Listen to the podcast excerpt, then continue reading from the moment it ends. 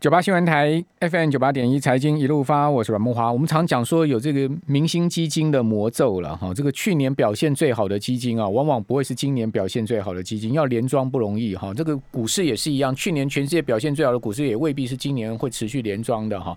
比如雅股今年就很明显了哈，去年雅股里面最差的一个市场啊是新加坡，好，新加坡的海峡时报指数呢，去年总计下跌了十一点八趴啊，好，但是呢。今年以来，它是表现这个数一数二好的哈。今年海峡时报指数呢，已经上涨了百分之十二点二，好，成为亚洲表现呢最好的的市场之一啊。呃，那单亚洲 Number One 的市场啊，今年第一季表现最好的是加权指，好，加权指涨幅是百分之十二点四哦，是第一名哈。第二名是新加坡，第三名是泰国，接下来是日经，好的东正一步，那接下来是韩国，好，所以台股今年的涨幅还超过韩国。哦，然后印度、香港、澳洲、巴基斯坦、印尼，好，中国大陆是负报酬的，哦，马来西亚是负报酬，纽西兰是负报酬，那表现最差的是菲律宾，哦，今年以来，呃，负报酬最多的这个市场哦是菲律宾，表现的是最差，好，就是说从最好到最最差啊，我刚刚已经跟听众朋友报告，就是整个市场情况是这样。那去年有这个明星基金经理人啊，这个阿克啊。好，方舟投资啊，这个木头木头姐啊，Kathleen Wood 大出风头，因为压对特斯拉大涨七倍嘛。但是呢，今年它的基金啊是表现最差的哦，因为在美国六百多档的 ETF 里面哦，它的旗舰基金啊，今年的下跌幅度是百分之十点七，就是 ARKK 这档 ETF 啊，哦，在六百多档 ETF 里面，它是排名啊在最差的那个那一级的这个呃基金里面。哦，那在呃美国的周二哈，有一档它的新的基金挂牌是瞄准这个太空发展的哈，叫 ARKX，啊，一挂牌就跌了一趴哈，跌得灰头土脸哦，所以说呢，这个似乎木头姐啊，今年也失灵了哦，是不是真的是这样子呢？啊，以及呃最近这个 Archegos Capital Management 好这家韩国的家族基金的这档对冲基金啊，大爆仓啊。好，引发了全世界这些投资银行啊，包括呃证券商的巨大损失啊。这个风波到底平息了没有？还有它的始末是什么？我们今天一并来请教丹江大学财务金融学系的段昌文老师啊。段老师在我们节目现场，段老师您好。哎，木好好，还有听众朋友大家好。好，段老师，所以这个明星基金经理人他们的压力也很大，哦他们有这个魔咒吗？呃，我觉得基金有魔咒的话比较少一些些。为什么？因为因为我们在呃文献上面有看到了，大概就是散户啊去买个股的情况啊，应该要买输家，不应该买赢家。这个我们称为赢家诅咒嘛。对。那赢家诅咒会不会出现在共同基金上面？哦，其实在出现共同基金上面的话比较多，但是出现在。避险基金上面可能会比较少一些些，嗯，好，怎么说？因为呃，可能呃，大家习惯在台湾买共同基金哈，那在国外的话，一般啊，hedge fund 的基金经理人的话，呃，原则上都是从共同基金的经理人去选角而来的，嗯，哦，所以 hedge fund 的基金经理人更高阶了。对对，那 hedge fund 跟一般的共同基金的差异点在哪里啊？呃，简单来啊，说明他们两者的差异哈。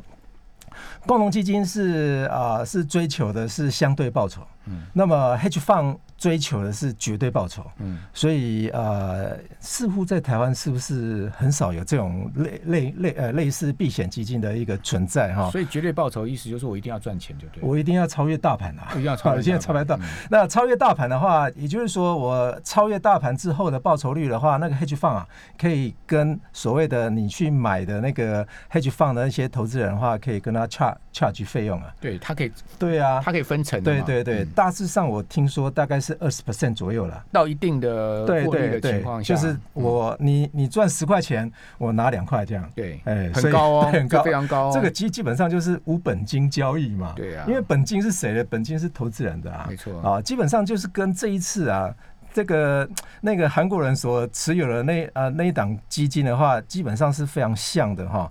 那为什么会有这种情况啊？那这一家公司啊话，如果不是啊。这个那家那个韩国人啊，那个憋晃啊，一次玩这么大，否则啊，没有人认识他。他其实以前就有一些不良记录啊，因为他之前有内线交易的问题嘛。是啊，但是那种那种东西啊，我想对投资人而言的话，基本上是不会去看的嘛，因为因为他这一次玩玩太大了，所以所以出出名了。据说他的杠杆啊，对他的扩张信用的程度是五到八倍啊。对啊。大概是五到八倍。其实五到八倍的话，基本上我们可以知道说，他用了什么啊？用了两个产品。这两个产品基本上有一个产品，美国是非法的。那一个产品？C 呃呃 CFD 啊，也就是呃价差交易、价差交易的的产品哦。那另外一个就是我们上次有讲过，就是呃 Swap。equity swap，他用他玩的不是利率的，是玩的是 equity swap，股票的股权交换，股股权的交换。那什么？那我们我们上次有介介绍过，所谓的啊 swap 是一般是利率交换嘛？对。那所谓的股权交换，就是说，哎，我如果是 B 二晃的话，哈，我现在我。找了一家投资银行，那找一家投资银行的话，哦，那投资银行就跟他签了合约。这签了合约的话是什么？是说我现在要买呃，比如换我要买股票，但是我我没有我没有钱，我只有我只有我我只有办法买十档，你可不可以卖给我一百档这样哈？而且是一呃十倍的杠杆这样，呃可以啊。那我现在就跟你借钱，那借的钱的话，这些所有的本金的话，我算的是 LIBOR LIBOR 的利的利率。啊，英英国的隔夜拆款的利率，大大部分都是参考 LIBOR 的，LIBOR 再加嘛，对对，Li LIBOR 的利率哈。那么投资银行就跟他签一个契约，说好，没关系。那如果是赚钱的话，我就给你报酬率；那赔钱的话，你要。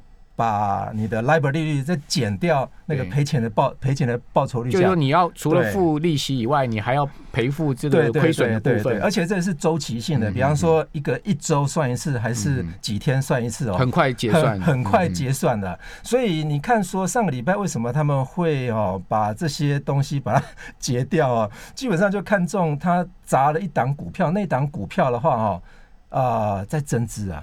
也就是美国养老基金呃持有最多的那哈那一档股票，对 Viacom。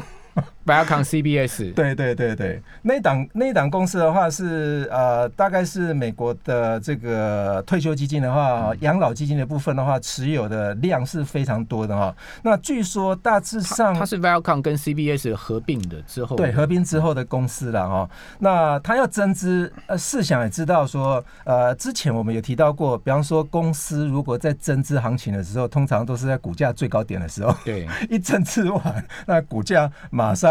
往下跌啊，那这档公司的话是 B 二晃的话，它持有的百分比是相当高啊，重压股票，重压的这这档股票哈，所以大家如果说有兴趣的话，你去看这档股票的话，当天啊大概跌了五成啊，哎，很夸张哎，段老师，我现在把这个 Viacom CBS 的股价秀给我们的所有观众朋友看哈，大家可以看一下直播，你会看到我现在是这个笔电上面一百多块跌到剩下四十几块，是啊，几个交易日啊。就这样崩啊，对。所以呃，你看看这些投资银行的话，他不把这一些股票赶快把它清空啊，那接下来如果再继续跌的话，那岂不是这个货源应该就会来自于投资银行了？对，好，所以呃，段老师讲说，为什么这个 B O 晃啊，这个 B O 晃他是一个韩国人。对，哦，他其实以前是在老虎基金里面当操盘人的，是哦，这个老虎基金大家也都知道，两千年都已经倒了。老虎基金曾经也是显赫一时一时了哈，这个泰戈放哈也是呃在对冲基金界里面啊这个有名的了哈。对啊，那他曾经之之前这个人呢，曾经在呃老虎基金旗下当这个交易员跟操盘人，哦，那他这个人是以啊这个敢赌出名的，对哦，因为老虎基金的这个。呃，里面的人有后来接受媒体访问说，憋晃这个人的个性啊，就是他从来不玩小的，是 小的东西他看不上眼，他我要赌就是赌大的，所以重压。所以你看到他的本金，就是说他可能他自己的本金，他有的本金就是一百亿美金，结果呢，他透过您刚刚讲讲这个 CFD 跟呃 Swap 哦，去跟投资银行。扩充了这个扩张的信用到八倍左右，对，大概八百亿，对啊，到八百亿的一个资产规模，对啊。所以如果我们看到说，比方说像美国在二零零八年次贷风暴的时候啊，那个时候的 CFD 已经被美国列入所谓的非法商品了。您要不要您要不要解释一下什么叫 CFD？呃，CFD 的话是差价合约啦。那所谓的差价合约的话是，比方说我啊我是投资人，我找了一家投资银行，那我们来两个来对赌。这个这个商品其实台湾台湾也有，但是都是在地下。哦，就是呃，这个啊，呃，外远期外汇那个无本金交交易的部分呢，就是杠杆商他们会做的啊。也就是说，比方说，我跟你赌说，哎，明天啊，或者是后天，或者是一一个月之后，美金会涨。嗯，那问题是，我们都用基本上我们都用台币在玩，但你怎么知道说对方把你的台币换成美金了没？嗯，同样的道理。CFD 的价啊，CFD 是 Contract for Difference 哈，也就是说差价合约。这个差价合约的话，也就是说，呃，比尔晃的话，他找了投资银行，嗯，说我跟你对赌，说，呃，比方说特斯拉会到一千块，对。那问题是，你有买吗？我们只是互相间去签一个合约，说你我跟你签一千块，你跟我签是签到一千块。如果说没有到一千块的话，那就是比尔晃输嘛。那如果有到一千块的话，那比尔晃赢啊。但问题是，这种商这种钱的话，基本上就是投资银行把钱借给比尔晃啊。嗯。那又来跟他做一个 做一个对赌。大家想想看，他有没有去持有特斯拉的股票？没有啊，基本上就是没有啊。好，所以基本上听起来就是一种买空卖空的对赌行为了哈。实际上很多的东西都是比尔晃没有持有的，但是都用杠杆。对，就 anyway 就杠杆非常的大，对对对，就到最后就爆仓了。它爆仓当然原因几个，第一个就是中概股的全面下跌嘛。那中概股是受到美中冲突的影响，对，好像它重仓像百度啦，跟谁学啦，哦这些股票也都是暴跌。然后呢？最后一根稻草就是刚刚讲说 Viacom 要增资这件事情，对对，哦，就搞得这个全面爆仓哈。野村已经宣布亏二十亿，瑞士信贷据说可能要亏到五十亿到七十亿美金啊。瑞士信贷，哇，如果是真的是五十亿到七十亿美金的话，大概瑞士信贷三年的盈利全部都没有了，三年都白赚了哈。我们这边先休息一下，等下回到节目现场。九八新闻台 FM 九八点一财经一路发，我是阮梦华。我觉得比尔晃这个事情啊，就 Archegos Capital 这个事情啊，没那么单纯。是啊，因为我刚在广告期间跟段老师讨论一件事情，就是假设说呢，这个呃 Archegos 赔了这么多钱，好几百亿美金赔掉了啊。对，那我请问你，这几百亿美金被谁赚走？投资银行啊，金融市场基本上有人赔就有人赚嘛。是啊，钱不会消失嘛。对，那我请问你是怎么会有人赚到这个钱？到底这个背后的这个黑幕跟结构是什么？我直觉的认为啊，我认为 B O 晃是被坑的了，他是被人家做掉的。我不知道，我不知道段老师在我们节目现场的是丹江大学财务金融学系的段昌文老师。因为有人，我的想法是这样，因为有人投资银行或者有有有某些人要要坑他人，知道他的杠杆这么大，知道他可能会出问题，就故意去这个。设下圈套，其实我们可以从这两个商品，大家可以看出端倪啊。比方说，equity swap，这个是要在场外交易，对，这没有场内交易的。那另外一个商品的话啊，这个 C F C F D C F D 的话，美国是非法的，其他国家是合法的。其实我们台湾也有类似的商品的，但是现在只开放哦，银行跟期货商、期货的自营商可以申请啊经营啊所谓的外汇杠杆商啊，这就是呃那个远期外汇交割的那种商品哦，就类类似说我跟你对赌，但是你怎么知道我有去买你？要的那个标的物哈，其实这种这种商品的话啊，那谁签的约？那当然就是投资银行去找投资人去签的约啊。那谁要 B 二晃？他找了好几家，他找好几家签了同样的，大概就是这两这两种商品了。但是投资银行，我觉得他们呃最近啊也是一样啊，也就是说有很多的啊那个衍生性金融商品，比方说扣好了。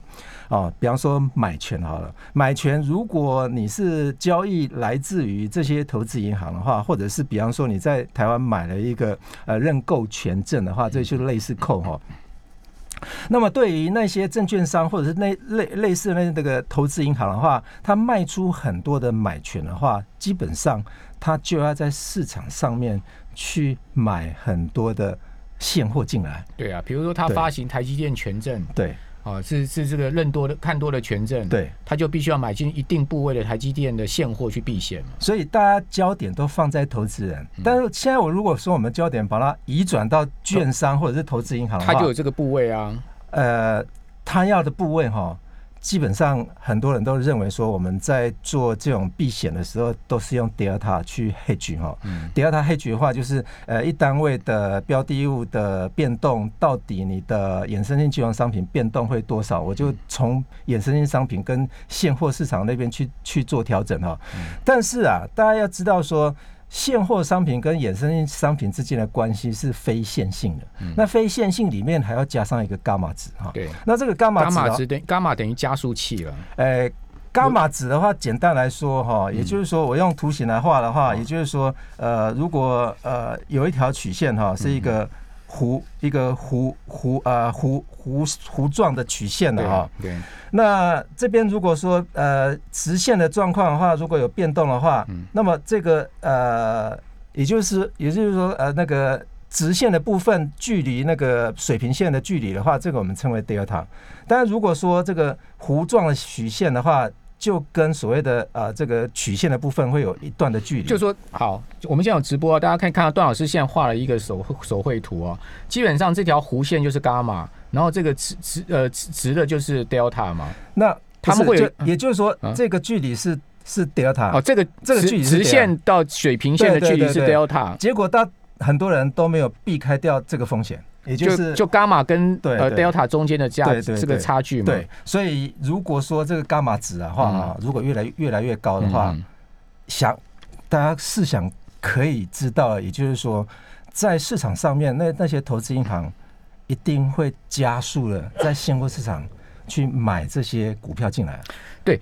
所以全以以这个，因为我们都知道权证有这个伽马、delta，还有那个 vega 这些参数嘛，哈。呃，基本上，所以权证的特性，回到这个角度，权证的特性的话，就是涨的时候它会越涨越多，对；跌的时候它会越跌越少，对。这个就是伽马的问题。所以这一波有人在形容，就是说，为什么这一波啊，也就是近一年来啊，这个暴涨暴跌啊，有可能都是秀。伽马而出现的，所谓的秀伽马就是说，呃，如果你把选，呃，你把衍生性金融商品卖出去的人，对，你都会是一个负的伽马值。你如果买进衍生性金融商品的人，你就是会有一个正的伽马值。现在讨论的就是卖方卖出去衍生性金融商品，不管你卖的是买权或者是卖权的话，基本上你都是 short，都要站在 short 那。那也就是说，你伽马值绝对是负的。那那衍生金融商品的卖方就是交易商啊。是啊，所以投资银行卖了很多，卖了很多所谓的这个 call 啊，或者是 put 啊。对。所以他们的部位一定都要是 short，都是负的伽马值啊。今天如果说我们想想看哦，伽马值会不会跟波动性有很大的相关性？有有啊。哦，波动越大，伽马就越强啊。啊，不是哦，波动性越大的话，啊，波动性越大的话哦，那个伽马值就会往。往下窜哦，所以如果大家如果说有兴趣的话，你会看到说最近的波动性啊，是不是已经在顶端了？对，如果在顶端的话，伽马值会变小，所以这些投资银行去买现货的比重就会越来越少，所以最近的股票都会往下跌。但是如果说现在已经到 top 了，到 top 了。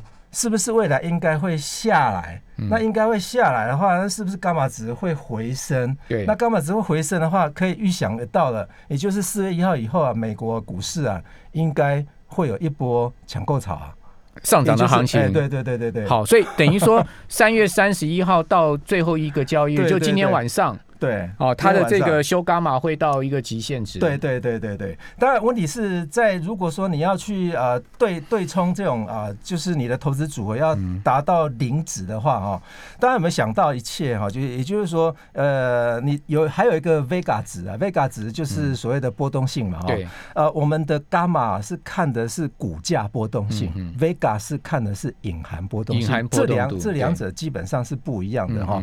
所以如果大家如果说看到最近的 VIX 如果已经到顶端了，嗯，那么 Vega 值应该也是一到一个极限了，嗯。但是如果说我们看股价波动的速的速度如果变快了，那么这个就代表说 V 那个伽马值啊降到最低了，对的，没没没错，降到最低就代表对。它的修伽马已经到最低了，对对对对所以它就等于说它股票已经卖的差不多了，对。等于说它手上部位少了。以，所以大家们想想看，投资银行基基本上是两头赚了，所以答案就很清楚了嘛，你永远玩不过这些人，对对，没错。哦，永远跟这些呃机构打交道，你永远占不到便宜。就像以前台湾的那个呃台湾银行曾经发生过的那个那个那个那个事件一样，对对对，